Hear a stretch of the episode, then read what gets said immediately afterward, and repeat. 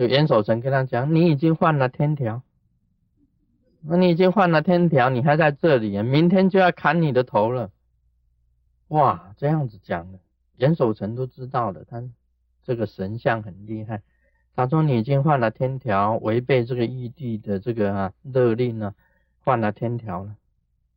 他说他一看呢，他就知道他是这个金水龙王。他说你就是金水龙王。那个白秀是当时啊，他也是很惊慌，就求这个严守成教他方法，怎如怎么办？他说可以啊，很简单。他说你去求唐太宗啊，唐太宗啊，因为明天斩你的人呐，就是人曹官魏征，就是他本身啊不在天上，只是在人间，只是一个普通的人，但是他是天上的神，他有权力在斩你的。呃人叫做人曹官魏征，现在是唐太宗本身的臣。啊，曹丞呢？那么这个曹丞呢？啊，他去求唐太宗，只要留住魏征啊，呼气砍你，你就可以活命。哇，他就是这个金金水龙王啊，真的是很，当然很恐慌了。那到了晚上啊，到那一天晚上啊，唐太宗这个梦里面呢出游啊。出来梦中也是出来走，这个金水龙王就求他，你求他说：“哎呀，拜托一下，这个啊，我是金水龙王，但明天因为犯了天条要被砍了，所以希望这个这个魏征能够啊，你留住魏征，使他不来砍我啊，是这这个事情。那么唐太宗。有答应，当时也答应了这个这个金水龙王。那么第二天上朝的时候啊，这唐太宗就把这个魏征呢，就把魏征请到他的这个啊内宫来。皇宫里面有分这个大家文武百官、朝礼皇帝的啊内宫，请到内宫来下棋，因为他下棋就留住他了，他就不能够去砍这个龙王。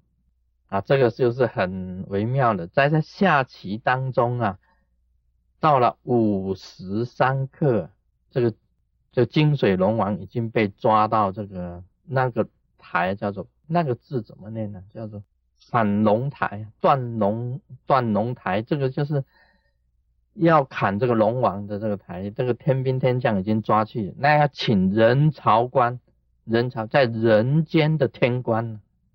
魏征来砍这个龙王，那魏征呢被唐太宗留住了，留住在下棋，没有办法去砍。但到五快要到五十三刻的时候啊，这个魏征就人就很恍惚，恍恍惚惚的，觉得很疲倦，就趴下来，在下棋当中就趴下来啊睡了一觉，就打还打呼了，还打呼就睡觉。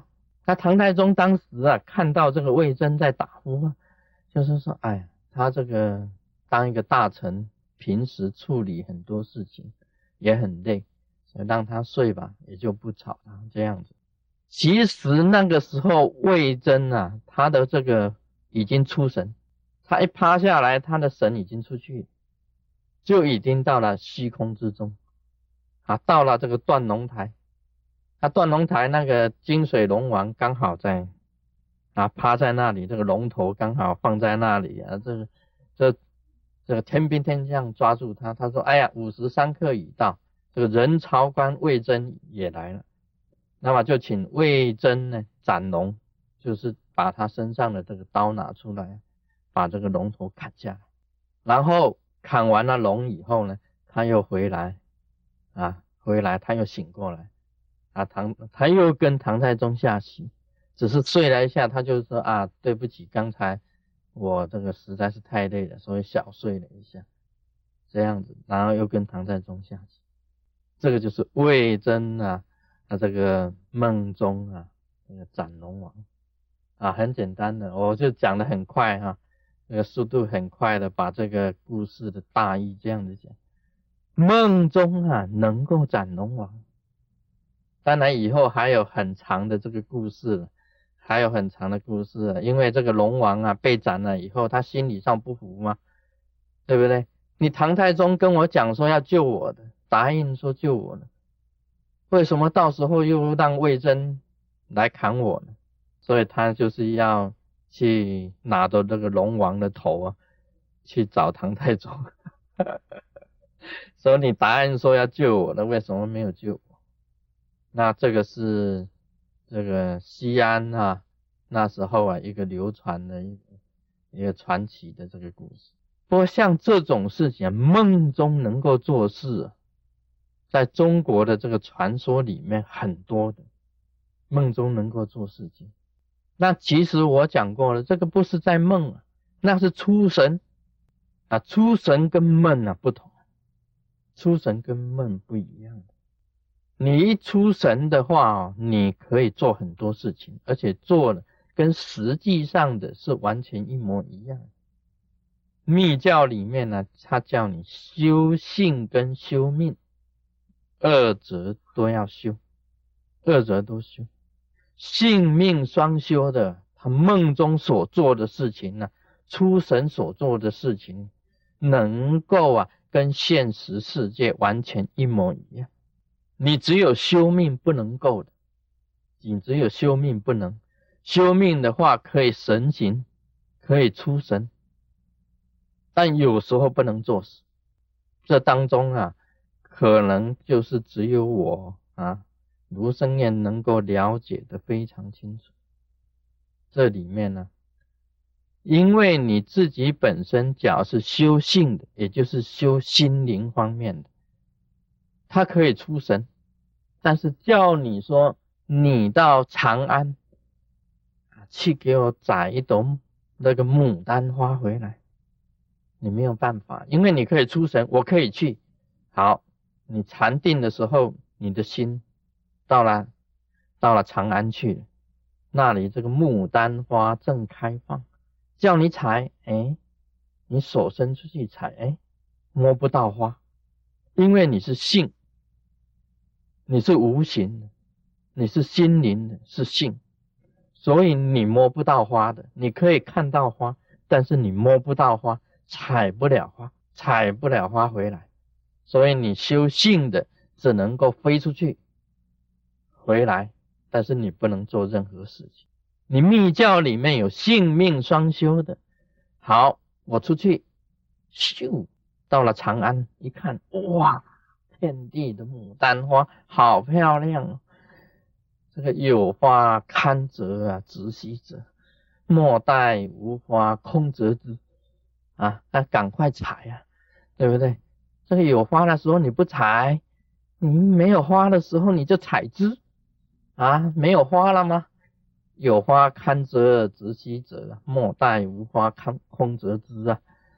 所以去到那里，这个密教行者他可以这样子的，他虽然是修性，到了那里采不了花，怎么办呢？借别人。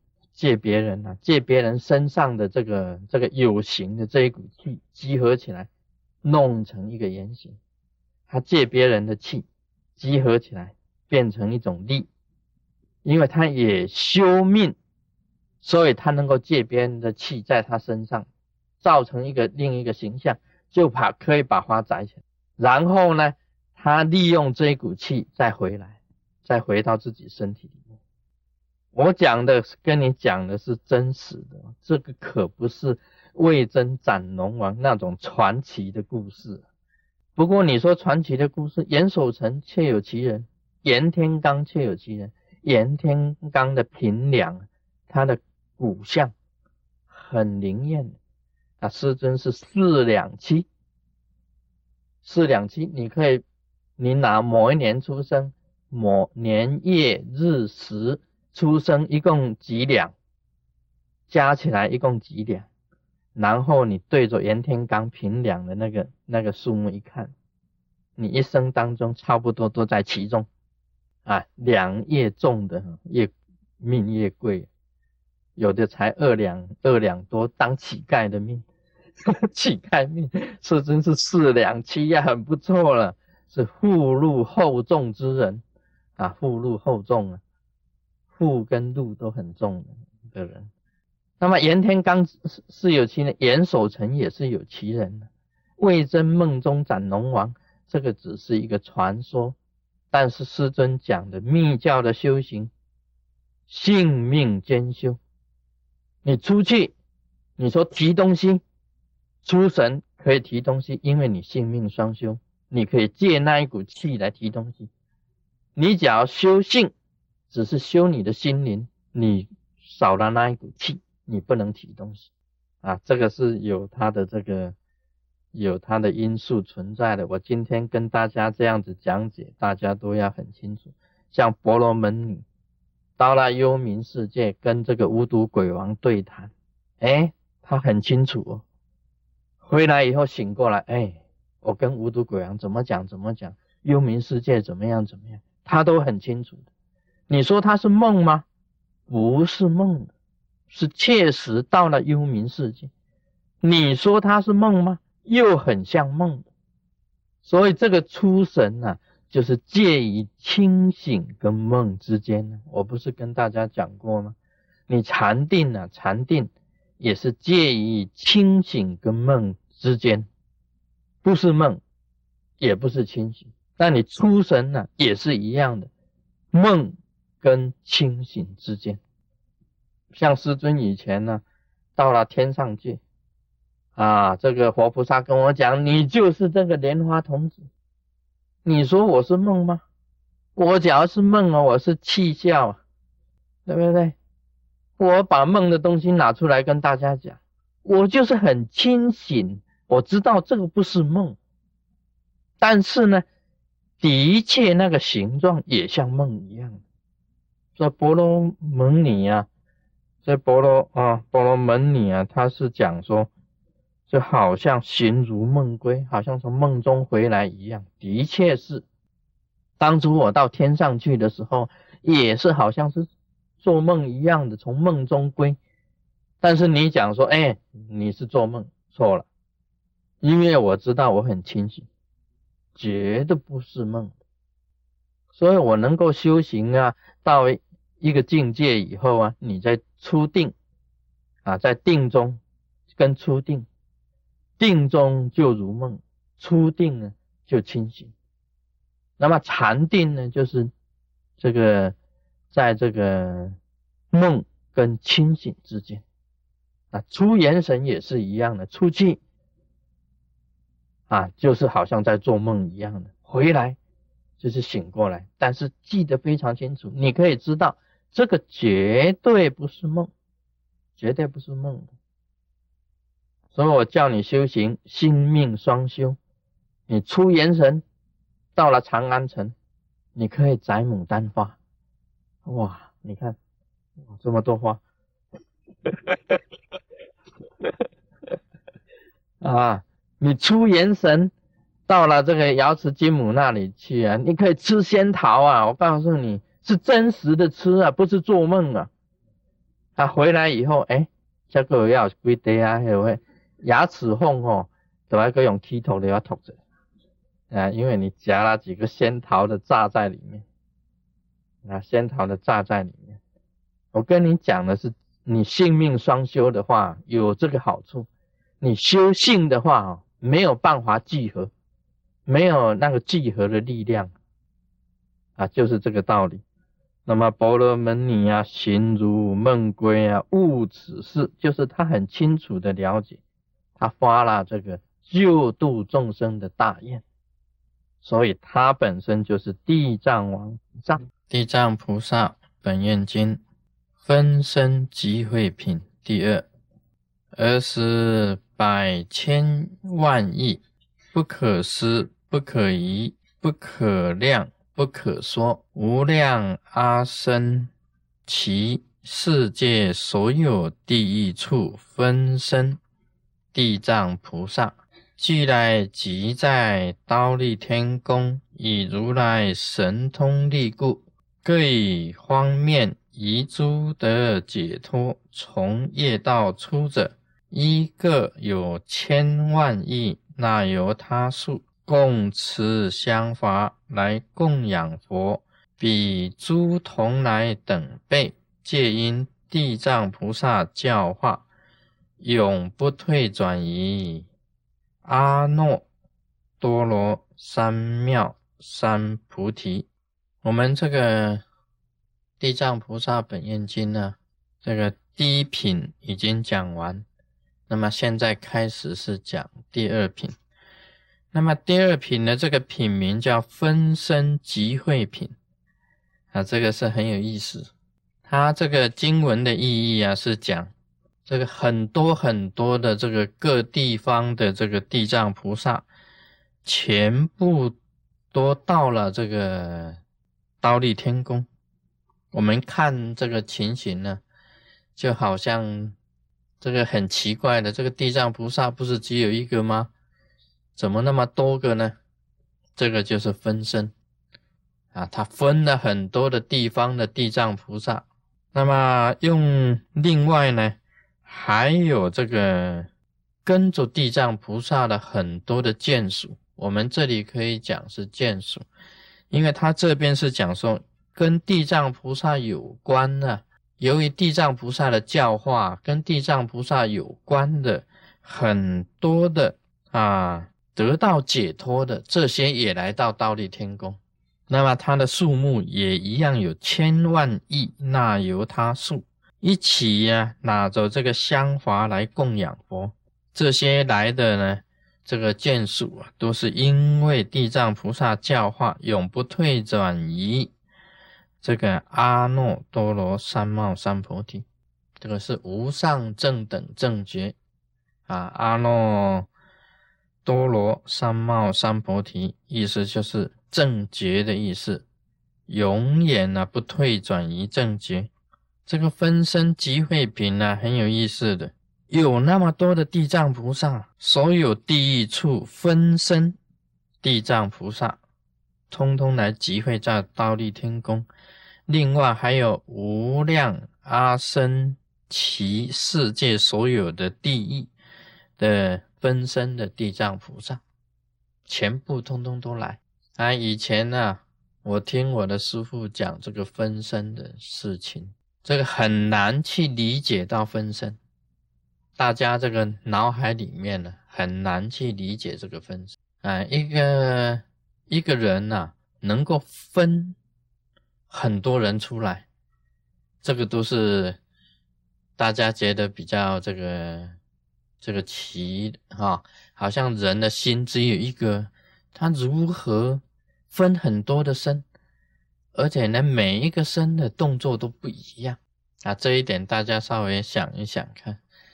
以前我们知道这个祖师们啊，他们在临终啊，在圆寂的时候啊，他也有时候会表演一下这个秀一下他自己的这个神通啊，像那个达摩祖师好了，达摩祖师他这个秀他的神通是啊，人家给他埋葬了以后啊。他又在某一个地方又出现，那么给人家看到说：“哎，你不是达摩祖师吗？”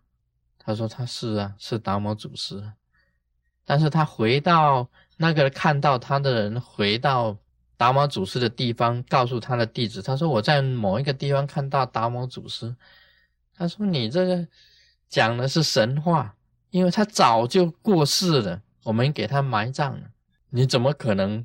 在他埋葬以后，又看到达摩祖师呢。啊，这个是祖师显现神通。那么所有的弟子就去把这个达摩祖师的这个棺木啊，给他打开。哇，这个里面剩下一只草鞋。啊，棺木一打开，没有人了，人不在了，只有一个草鞋在。这个我们，我们。呃，学过人知道是达摩祖师用的是替身法跟土遁，啊，替身法跟土遁，替身法就是用他的草鞋来代表他，用他的草鞋化为一个身，化为另一个达摩祖师给你埋葬。那么他的真身呢，进到灌木以后，用土遁的方法借土遁就走了。这个历代的祖师啊，经常有这种表现，啊，那个。